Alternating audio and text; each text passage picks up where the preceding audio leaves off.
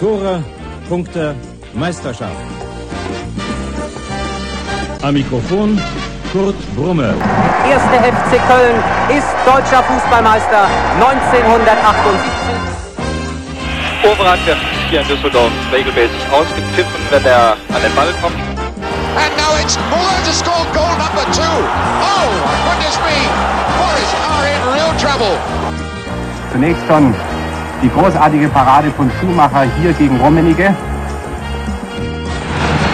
Polster und Tor! 2 zu 1 für den FC Köln. Podolski, nein! Das glaube ich nicht! Der Mann, in dem dieses Kölner Herz schlägt. Oh, jetzt überquert die Mittellinie. Pass kommt gut auf Osako! Osako! Osako! Tor, Tor, Tor, Tor, vielleicht die Gelegenheit. Cordoba kann es direkt probieren. John Cordoba, da ist er! Wir sind deutscher Meister! Deutscher Meister! Bleib gesund. Deshalb hier ein Fan, ein Spiel, eine Begeisterung, die ein Leben hält. Hamburg und Hattingen rufen Müngersdorf. Hallo und herzlich willkommen zu einer neuen Folge Deshalb hier, dem Retro- und Nostalgie-Format des Trotzdem hier Podcastes. Auch heute besprechen wir wieder mit einem Gast ein Spiel, das ihn in besonderer Weise berührt, geprägt oder sonst wie beeinflusst hat und mit dem er über uns reden möchte. Bevor wir euch den Gast vorstellen, stelle ich euch erstmal den sozusagen obligatorischen Teil der Sendung vor, den beliebten Co-Moderator und persönlichen Hausklaven Marco. Grüß dich, Marco. Hausklave trifft's gut. Hi. Ja, du hast ja den Vertrag nicht gründlich genug gelesen, Nee, deswegen nee. wird der Status jetzt nach zwei Monaten deshalb hier automatisch abgedatet. Ja. Du mal das. Kleingedruckte gelesen. Ja, naja, gibt Schlimmeres. Auch nicht das Kleingedruckte seines Vertrages mit uns gelesen, hat unser Gast, hoffe ich. Ähm, deswegen macht er hier auch mit. Das ist wieder jemand, den ich euch namentlich gar nicht vorstellen müsste, weil die Stimme ausreichen würde, um ihn zu erkennen. Tue ich aber natürlich aus Höflichkeit trotzdem.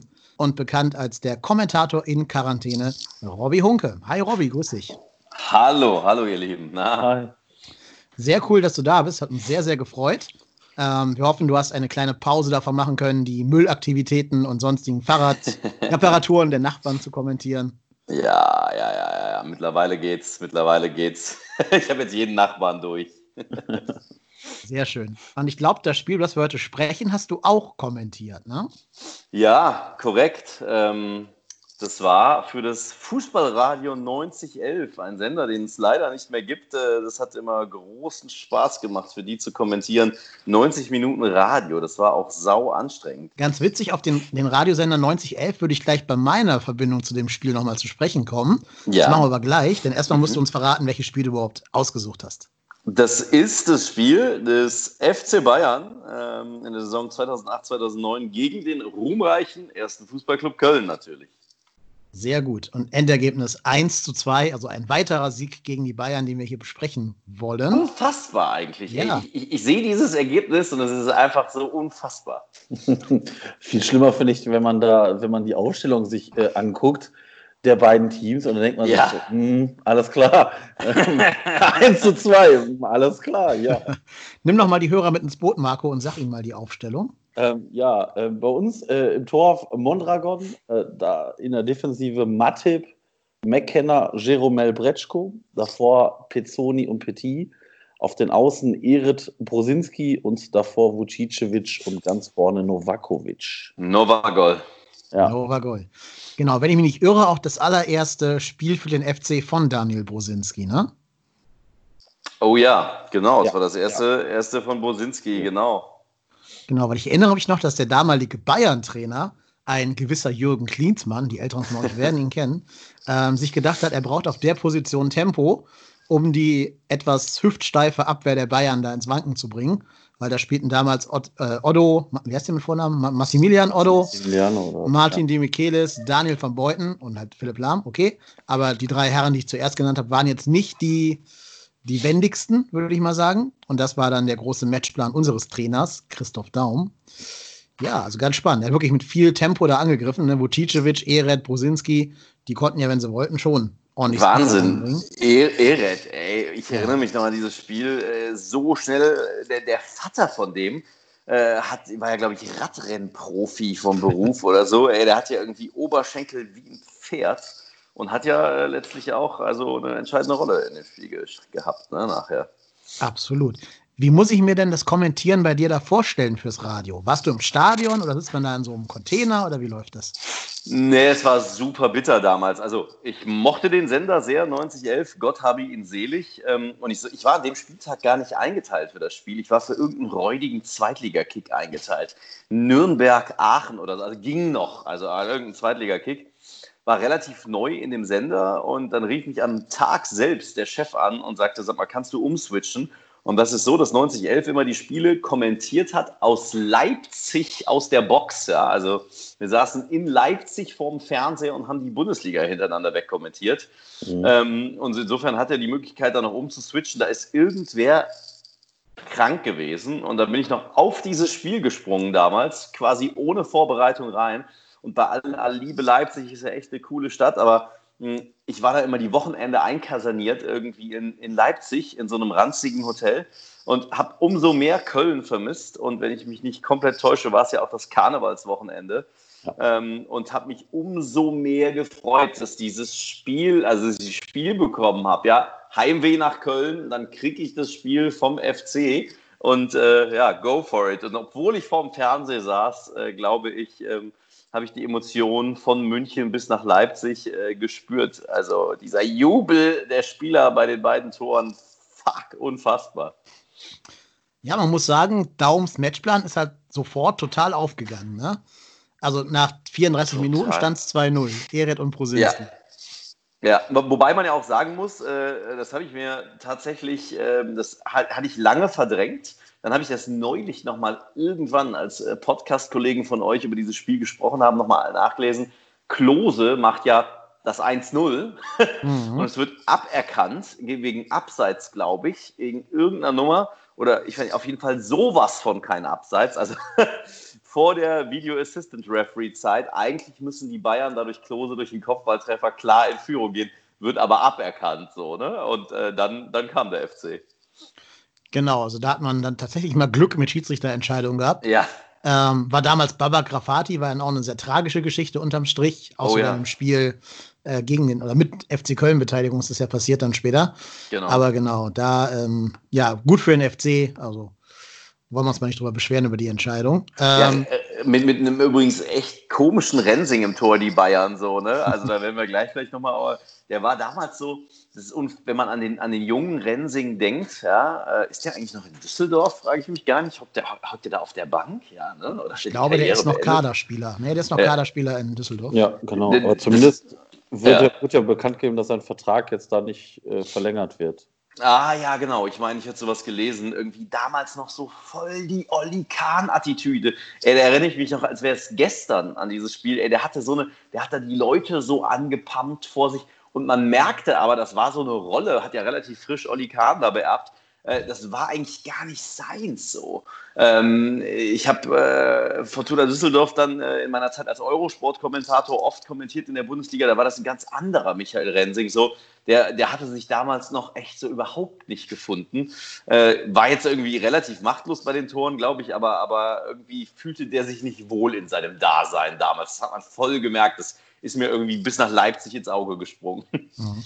Zur Strafe musste er dann ja auch in der Saison danach zum ersten FC Köln wechseln. genau. Ähm, so aus der Hüfte geschossen. Was würdet ihr sagen, wie lange war Michael Rensing beim ersten FC Köln Angestellter?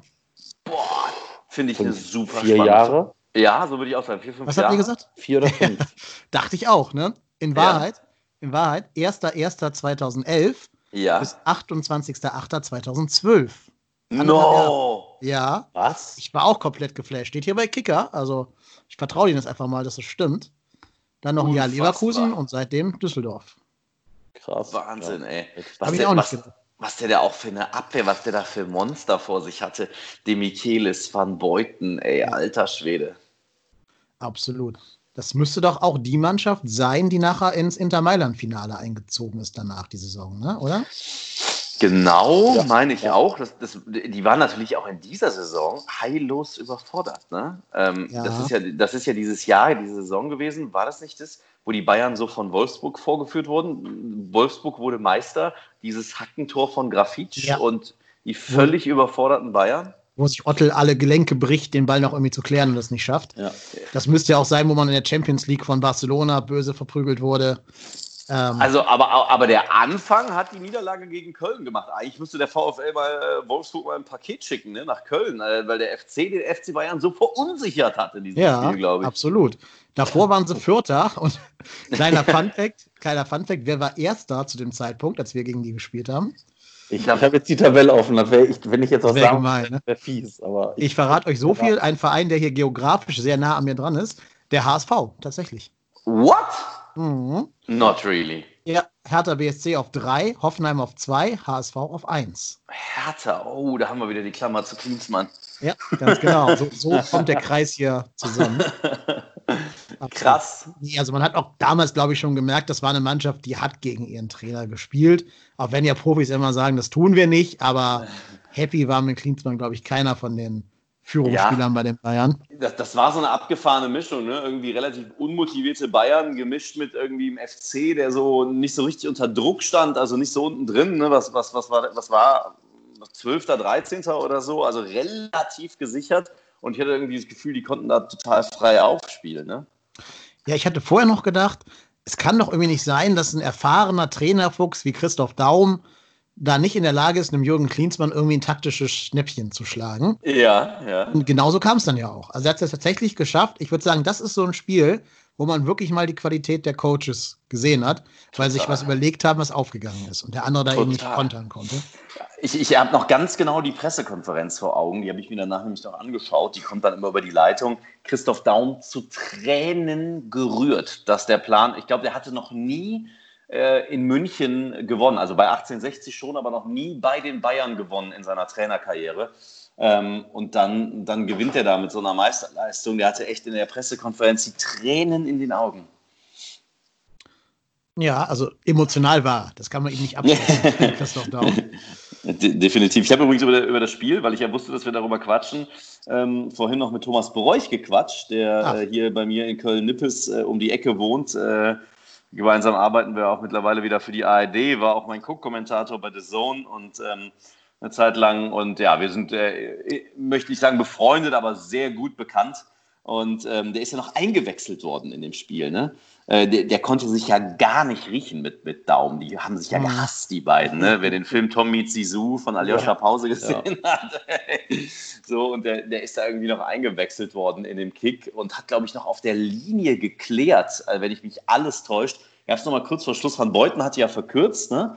Ähm, äh, und dann hat er kurz vor Schluss, äh, hat, hat er noch so von der Linie so einen Kopfball irgendwie geholt von Schweinsteiger oder so.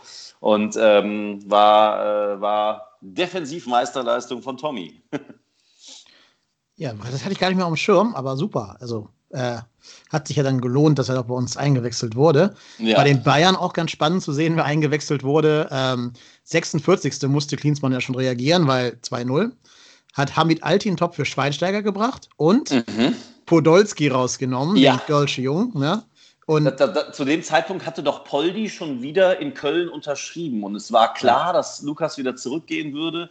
Und äh, in diesem Spiel, äh, das weiß ich noch, auch noch ganz genau, weil ich relativ, ja, also ich kam ja an dem Tag selbst erst mit diesem Spiel in Kontakt und ähm, habe mir das nochmal angeschaut. Und Poldi hatte ewig nicht mehr von Anfang an gespielt. Und irgendwer war verletzt, ich glaube Luca Toni oder so, ich weiß nicht mehr, da hat Poldi eben von Anfang an gespielt aus dem Nichts und gefühlt zwei Monate vorher für die Bayern nicht von Anfang an gespielt und gefühlt dann den Rest der Saison auch nie wieder von Anfang an. Und äh, hat da im, im, Hinspiel hat er ein Tor gemacht, ne? Äh, mhm. So, so war es doch in ja. München und hat und danach mit, mit den FC-Fans gefeiert. Genau, mit der Südkurve gefeiert, genau. Ja, ja. ja. Ja, genau. Toni war verletzt, Achillessehne und dafür kam Podolski zurück. Aber nur für eine Halbzeit und wurde dann gegen Landon Donovan ausgetauscht. der, der Ali Karimi des Jürgen Klinsmann sozusagen. Ah, ja, genau. Auch, auch, auch, stark noch bei den Bayern die Einwechslung Tim Borowski. Mhm. Hat man auch nicht mehr auf dem Schirm, dass der bei den Bayern gewesen Wahnsinn, ist. Ne? Ja. Das war, glaube ich, so ein, so ein rummenige Wunschspieler, mit ja. dem aber Klinsmann nicht viel anfangen konnte. Ja. Ja, ich würde als Trainer auch keine Spieler im Kader haben wollen, die taktisch versierter sind als ich. Sehr gut. Naja, ähm, hast du denn, außer dass du es kommentiert hast, zu dem Spiel noch eine persönliche Bindung? Also ich weiß noch genau, dass ich meine jegliche journalistische Neutralität verloren habe. Also spätestens beim 0-1, also Fabrice Eret, äh, ich meine, ihr habt bestimmt, äh, glaube ich, auch schon mal oft über ihn gesprochen. Er ist ja irgendwie danach nach seiner Karriere auch DJ geworden, ne, glaube Ja, ich. genau. Äh, ich erinnere mich noch so sehr, dann packt er diesen DJ-Jubel aus. Und ich glaube, das war so einer der ersten Male, wo er diesen DJ-Jubel ausgepackt hat, sprich irgendwie scratcht und, und die Hand sich ans Ohr, Ohr hält. Gefühlt, ey, vielleicht tue ich ihm auch komplett Unrecht. In dieser Saison ist er ja irgendwie, der wurde ja fast ausgemustert von Daum und dann hat er in dieser Saison mit seiner Schnelligkeit sich irgendwie voll in die Herzen gespielt und hat auch echt eine gute Saison gespielt, aber gefühlt konnte er nur rennen. Ne? Er war jetzt nicht so der passstarke Spieler, habe ich zumindest in Erinnerung. Vielleicht tue ich ihm, hat man ja manchmal, manchmal tut man Spielern auch komplett Unrecht, aber ähm, dass der den dann so relativ elegant da äh, reinlegt äh, zum, zum 0-1, da bin ich schon komplett ausgerastet. ich, äh, also man muss dazu sagen, ich habe echt eine intensive Beziehung zu der Stadt Köln. Ich liebe die sehr. Mm, Und äh, damals schon mochte ich München noch nicht, äh, München nicht so sehr, heute noch viel weniger, weil ich zwischenzeitlich mal zwei Jahre in München gelebt habe. ähm, aber da- dann irgendwie diese Kombi mit, ich mag München nicht und es war Karneval und ich habe Köln vermisst, da macht da der Eret das 0-1 spätestens da äh, war ich irgendwie, die Typen in der Tonkabine neben mir, da sind ja immer so, so kleine Verschläge, wie so Taubenverschläge, muss man sagen. Die haben irgendwie, kamen in der Halbzeit raus und gesagt, sag mal, ey, hast du das Ding jetzt durchgeschrien oder was? Konnten Ähm, wir nicht also, verstehen. Ich war, dann, dann habe ich auch noch über das Fernsehbild äh, meinen Kollegen Christian Kreckel, ähm, der übrigens auch DJ ist, äh, Kölner Ehrenfelder Urgestein, habe ich dann noch im Fanblock gesehen und spätestens da habe ich dann keinen Halt mehr gekannt und äh, als das 0-2 dann fällt von einem gewissen Daniel Brosinski, von dem ich zu dem Zeitpunkt dachte, er wird auf jeden Fall 200 Länderspiele machen. ähm, Nicht ganz. der Blick von dem, der Blick, die Augen beim 0-2, ich meine, er macht sein erstes Spiel für den FC und trifft dann in München. Wie unfassbar ist das eigentlich? Und wie sich die Kölner gefreut haben, das war, ich habe selten äh, eine Mannschaft sich so diebisch freuen sehen über, über zwei Tore auswärts. Ja, das glaube ich wohl. Vor allen Dingen natürlich ähm, in dieser ganzen Dramatik auch. Dann macht ja, wie du schon gesagt hast, Van Beuten noch den Anschlusstreffer. Ja. Und dann denkt man als FC-Fan ja immer, ah, komm, jetzt machen wir Jetzt halt das fällt das 2-2 2-2, auch noch. genau. Genau. Da waren noch sechs, sieben Minuten Zeit mit Nachspielzeit. Ähm, da kam ja noch ein Schuss von, von Bommel und so, an den ich mich noch erinnern kann. Ja. Äh, dann ist, glaube ich, Donovan noch im Strafraum irgendwie umgefallen oder wurde gefault oder irgendwas. Also als FC-Fan war uns ja immer klar, so, so Spiele gehen in die Binsen, das ist klar. Total. Gerade gegen die Last-Minute-Bayern, wo du ja genau weißt, es wird nachgespielt, bis die, bis sie das Tor machen halt. Ähm, Genau.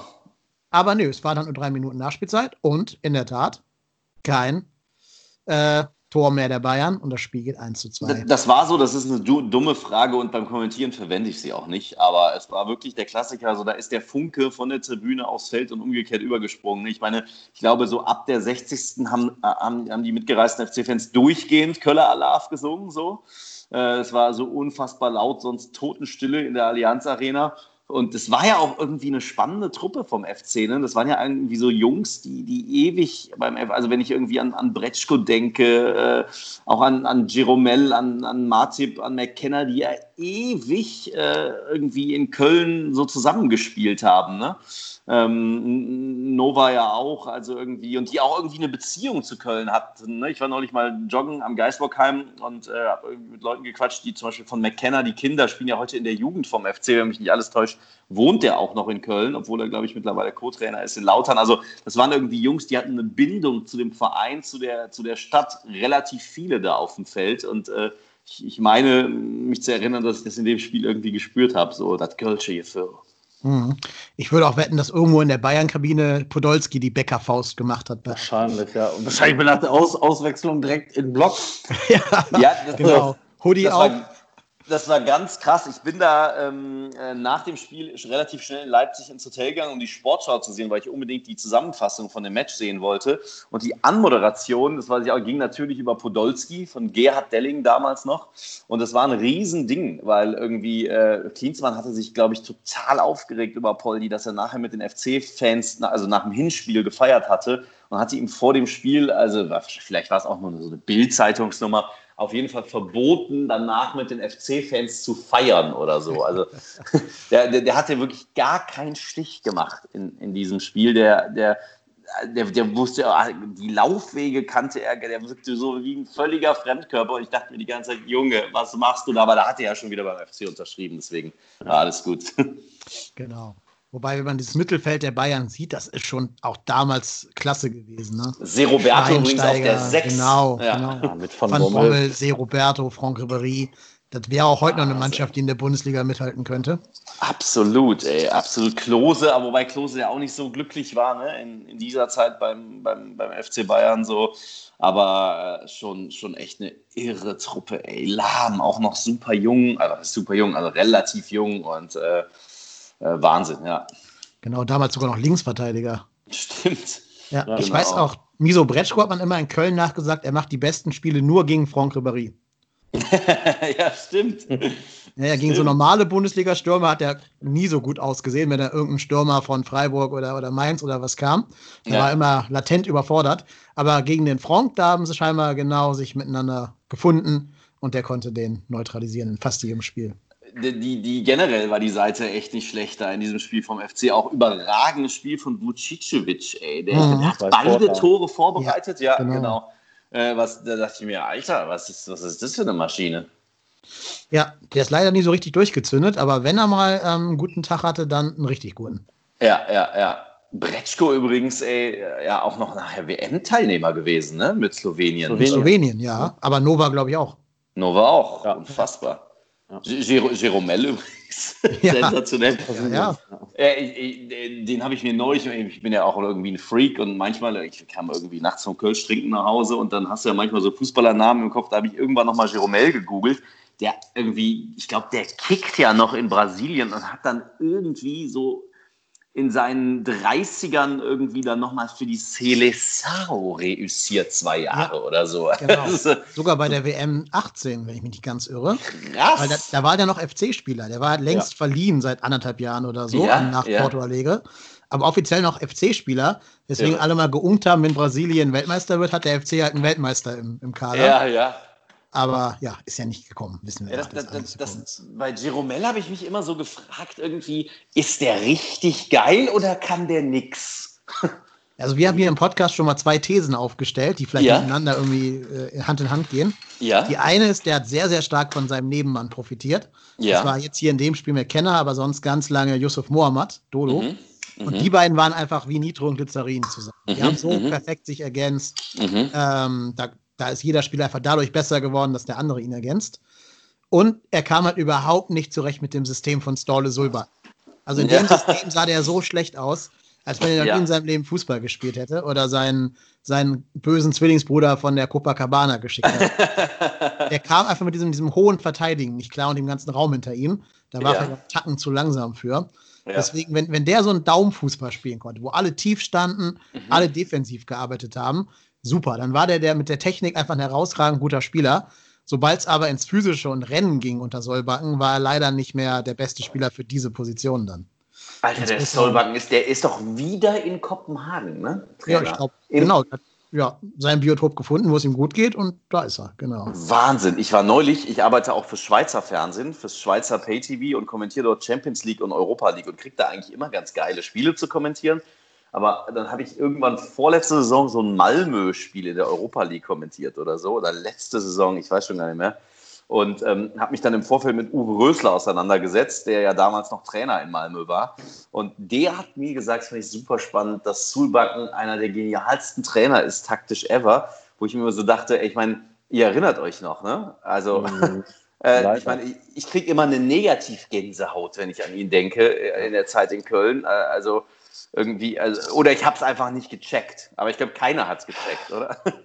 Ich glaube halt, er hatte nicht die Mannschaft für sein Spielsystem. Ich, ich wollte gerade sagen, die Frage ist ja immer, mit, welchem, mit welcher Mannschaft. Ich glaube, wenn du mit einer, Ja. wenn du mit einer anderen Mannschaft das Spielsystem umsetzt, ich, ich würde jetzt mal behaupten, dass, dass da, da, da das die, die Truppe vom FC einfach null für gepasst hat.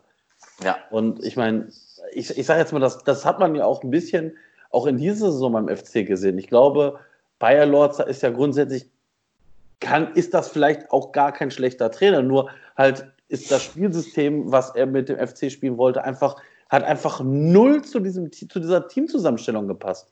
Und, das, und dann frage ich mich dann immer so, als, als Trainer habe ich vielleicht eine Idee und eine, eine Maßnahme, mit der ich spielen möchte. Aber wenn ich doch merke, also ich meine, die, die sehen das ja auch und ich denke mir dann immer, wenn ich als 0815-Fan das sehe, dass das nicht funktioniert und dass ich von, von den Spielern her glaube, so dass das nicht funktioniert, dann muss das doch A, der Trainer sehen oder vielleicht auch das Umfeld des Trainers. Oh, weil ich meine, Unfassbar. das ist ja Wahnsinn. Das ist ja Das- teilweise sehenden Auges in, ins Verderben rennen. Also das kann der FC ja sowieso gut, aber äh, manchmal denkt man sich so, ja, das Hm. hätte man sehen können. Ja, beim FC lässt man sich da gerne von großen Namen auch blenden. Ne? Ja. Dann sieht man, hier ist jetzt ein neuer, heißer skandinavischer Trainer, der hat Barcelona mal ein 1 zu 1 abgetrotzt mit dem FC Kopenhagen. Der muss ja was drauf haben. Und ich glaube halt, da hören die Überlegungen dann auch auf. Dann wird der verpflichtet, wenn man merkt, dass der Bereitschaft signalisiert, wird der verpflichtet. Und ob da jetzt so Miso Bretschko 40 Meter hoch verteidigen muss oder nicht, und das, das kann, oder Petit im Mittelfeld dann da die Räume schließen muss, oder, oder Sascha Rita bei allem Respekt, Mhm. äh, mit diesem hochstehenden System, das fragt man dann halt nicht mehr. Ey, Petit übrigens relativ unscheinbar, glaube ich, in dem Spiel gewesen, so, ne? Ja, ich meine, eh unser defensives Mittelfeld, Petit und Pizzoni, die haben es irgendwie geschafft. Roberto und Van Bommel den Zahn zu ziehen. Also, Irre. Irre, Pizzoni, ey. ja. Ja. Ja, ich muss da ganz ehrlich sagen, das, das fand ich ja, das war ja noch die Saison, wo Petit ja noch verhältnismäßig gut war. Ja. Spätestens äh, als man Maniche dann verpflichtet war, äh, waren die Lokale äh, ja auch dann eher gefüllt als äh, der Trainingsplatz. Also ich meine, Ja. also ich muss ganz ehrlich sagen, also ich muss, Petit habe ich eigentlich noch eher positiv irgendwie in Erinnerung. Ja, ja. Im, Aber im, Maniche ist so ein Fall, wo man denkt so, oh.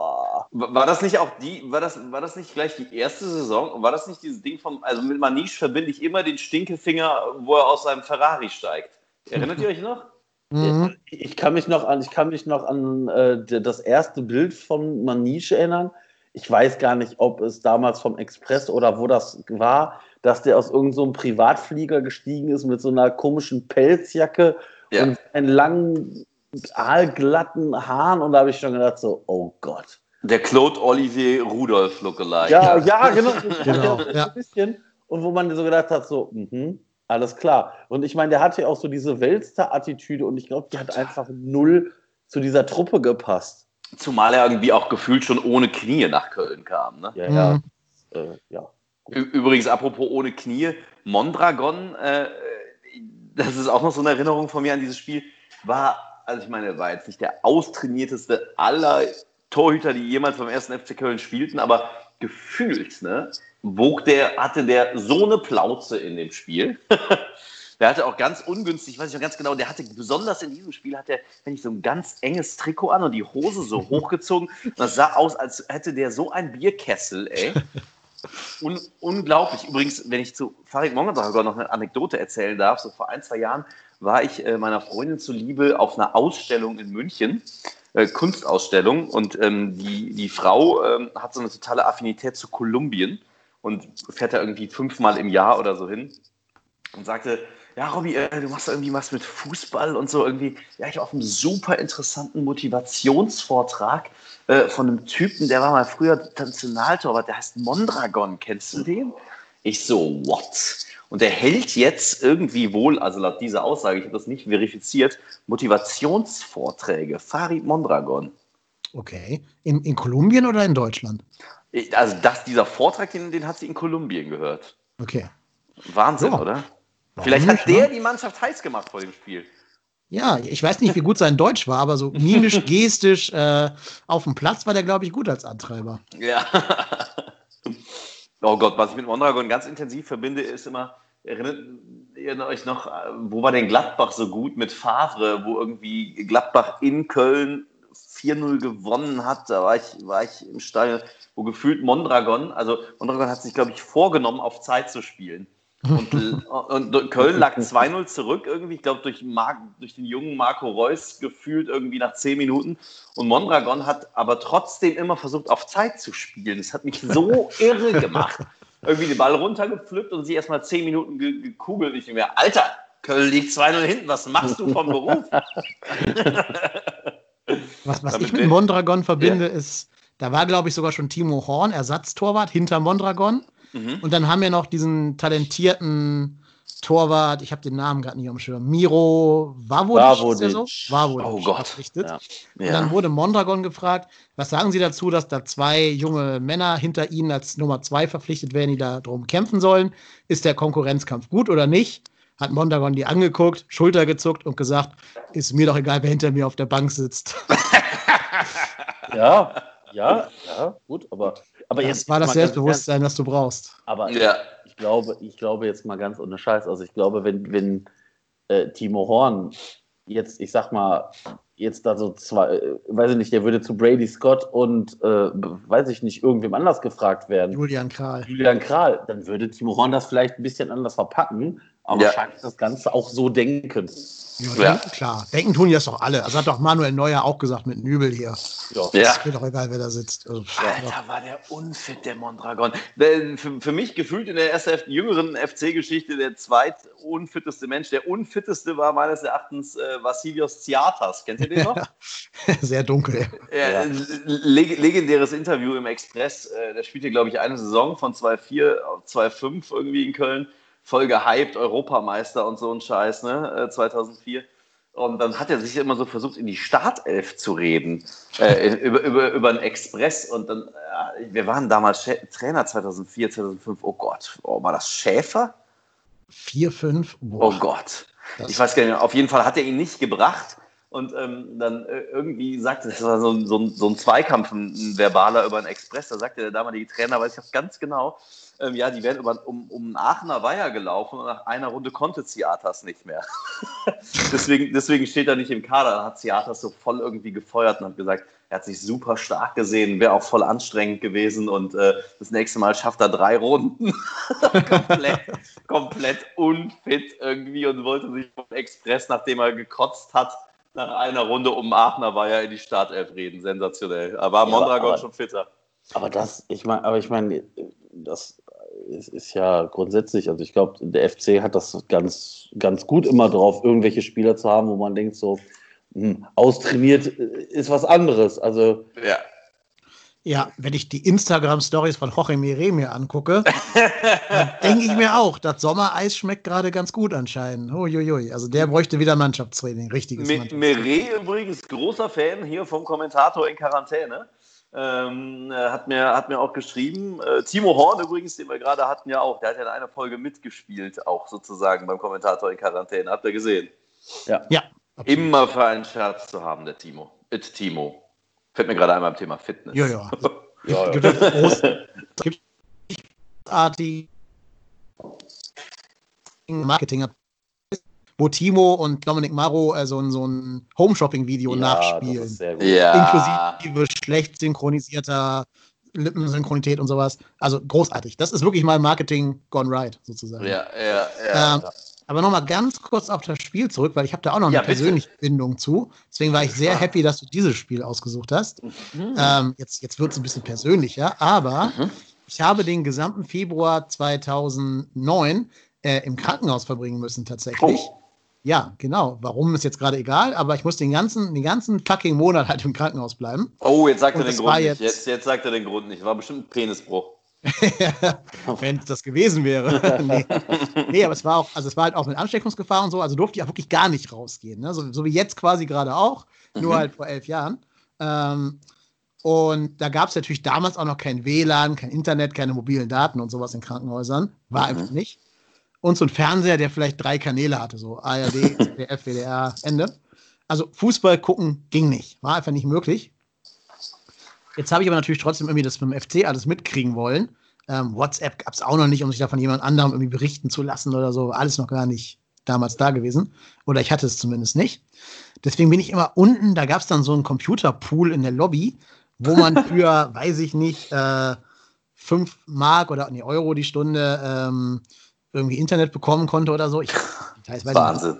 Dann habe ich halt in der Tat die Bundesliga über tatsächlich 90-11 verfolgt. Ach. Ich wusste nicht, dass du da gearbeitet hast damals. Ich vermute mal, ich werde dich da schon gehört haben damals. Mhm. Ähm, so habe ich halt dann irgendwie zumindest die Wochenenden in diesem Krankenhaus da rumgebracht, weil da, da geht ja auch nichts. Also da sind keine Behandlungen, keine Therapien und gar nichts. Da hängt man ja nur auf seinem Zimmer rum und kann entweder lesen oder schlafen. Das war es gewesen. Und auf jeden Fall dieser 21. Februar war der aller, allererste Tag seit 21 Tagen, wo ich das Krankenhaus wieder verlassen durfte. Oh. Ja, also nur für so einen Wochenendausflug, noch nicht entlassen worden, aber halt zumindest zum ersten Mal wieder rauskommen und Luft atmen. Und dann haben wir gesagt, also mein Vater und ich haben dann gesagt, komm, wir fahren jetzt in meine damalige Studentenbude. Ich hatte nämlich ein Sky-Abo, was natürlich auch dann brach lag für die Zeit. Und wir gucken da halt FC. Da haben wir beide noch so gesagt, ja, Gott gegen Bayern, klar gucken wir das, wir gucken ja eh alle Spiele, logisch, aber wird jetzt nicht zu meinem Wohlbefinden beitragen, uns da 4-0 abschießen zu lassen oder so. Ja, und dann sind wir eben nach Hause gefahren, also zu mir nach Hause damals, haben dieses Spiel geschaut. Und es gibt halt einfach keine bessere Therapie oder, oder für, das, für die Moral eine bessere Therapie, als dann so ein Spiel zu sehen. Das allererste Mal, wo man quasi wieder in seiner eigenen Wohnung ist, auf seinem eigenen Sofa sitzt, nach drei Wochen. Ähm, und dann hat so ein Spiel Kredenz bekommen vom FC, was natürlich einfach legendär war. Ähm, also insofern habe ich da auch eine ganz enge persönliche Erinnerung an dieses Spiel. Und dieses Brosinski-Tor werde ich halt einfach nie vergessen. In meiner Erinnerung wäre es ein bisschen später gefallen im Spiel. Ich hätte gedacht, irgendwie klimaktisch gesehen her so Mitte zweite Halbzeit oder so. Mhm. Das hatte ich falsch auf dem Schirm. Aber das Tor an sich und dieses ganze Drumherum, dieses ganze Spiel werde ich halt nie vergessen. Wir hatten dann nach beide mega Bock, irgendwie rauszugehen, zu feiern. Ging natürlich nicht, weil ne, ich musste wieder zurück ins Krankenhaus. Aber ähm, ja, das Spiel hat auf jeden Fall sehr zum, zum Genesungsprozess beigetragen. Überragende Geschichte, geil. Genau. Ganz witzig, dann am nächsten Tag ging es eben zurück ins Krankenhaus an dem Sonntag. Und da hatten die in Wuppertal schon die ganzen Straßen gesperrt für den Rosenmontagsumzug am nächsten Tag. Dann haben wir, haben wir den Weg in dieses Krankenhaus nicht mehr gefunden. dann, dann sind wir durch diese Einbahnstraßen geirrt, wo immer, wenn wir irgendwo waren, halt so eine Blockade kam. Hier geht es nicht weiter, sondern so ein Schlagbaum. Ähm, ja, und dann haben wir irgendwie nachher dann zu Fuß da anderthalb Kilometer den Berg rauf gemacht, Oh. um zu diesem, zu diesem Krankenhaus zu kommen. Es war sehr, sehr kurios.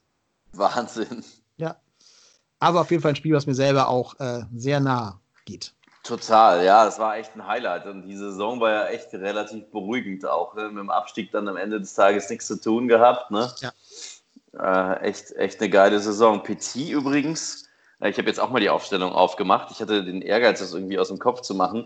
Äh, Petit, äh, ist der nicht noch in der Saison danach irgendwie kurz Captain geworden oder so, weil, weil Soldo, der Daumen dann nachgefolgt ist, ihm irgendwie die Binde weggenommen hat, äh, Novakovic, weil Novakovic äh, wieder im Suff den Lappen abgenommen bekommen hat oder so. Da war Petit doch noch irgendwie Kapitän. Und da habe ich ihn dann irgendwie auch unfassbar schwach in Erinnerung. Mhm. Ich weiß noch, das war so ein Boulevardthema damals. Der kann ja kein Mhm. Deutsch und wie kann so jemand ein Kapitän sein? Geht ja nicht. Stimmt. Der spricht auch eh nicht so viel, jetzt egal in welcher Sprache. Ähm, und dann wurde es ja danach, glaube ich, auch Miso Bretschko später. Ja, ich, glaub, Ja, ich, glaube, ich glaube ja.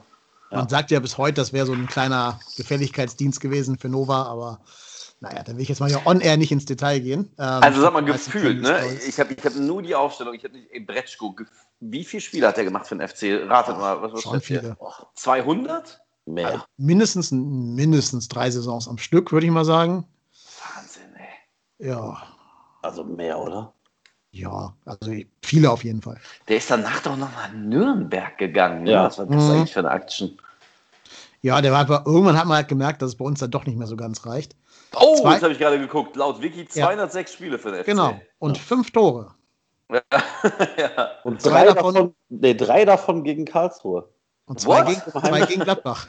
Zwei, zwei äh, im Heimspiel in der zweiten Liga und eins in diesem Auswärtsspiel. Wahnsinn. Der, ist auch, der hat Gladbach- auch noch gefehlt. Genau, die Gladbach-Tore waren Zweitligatore, die fallen nicht in diese Statistik rein, glaube ich.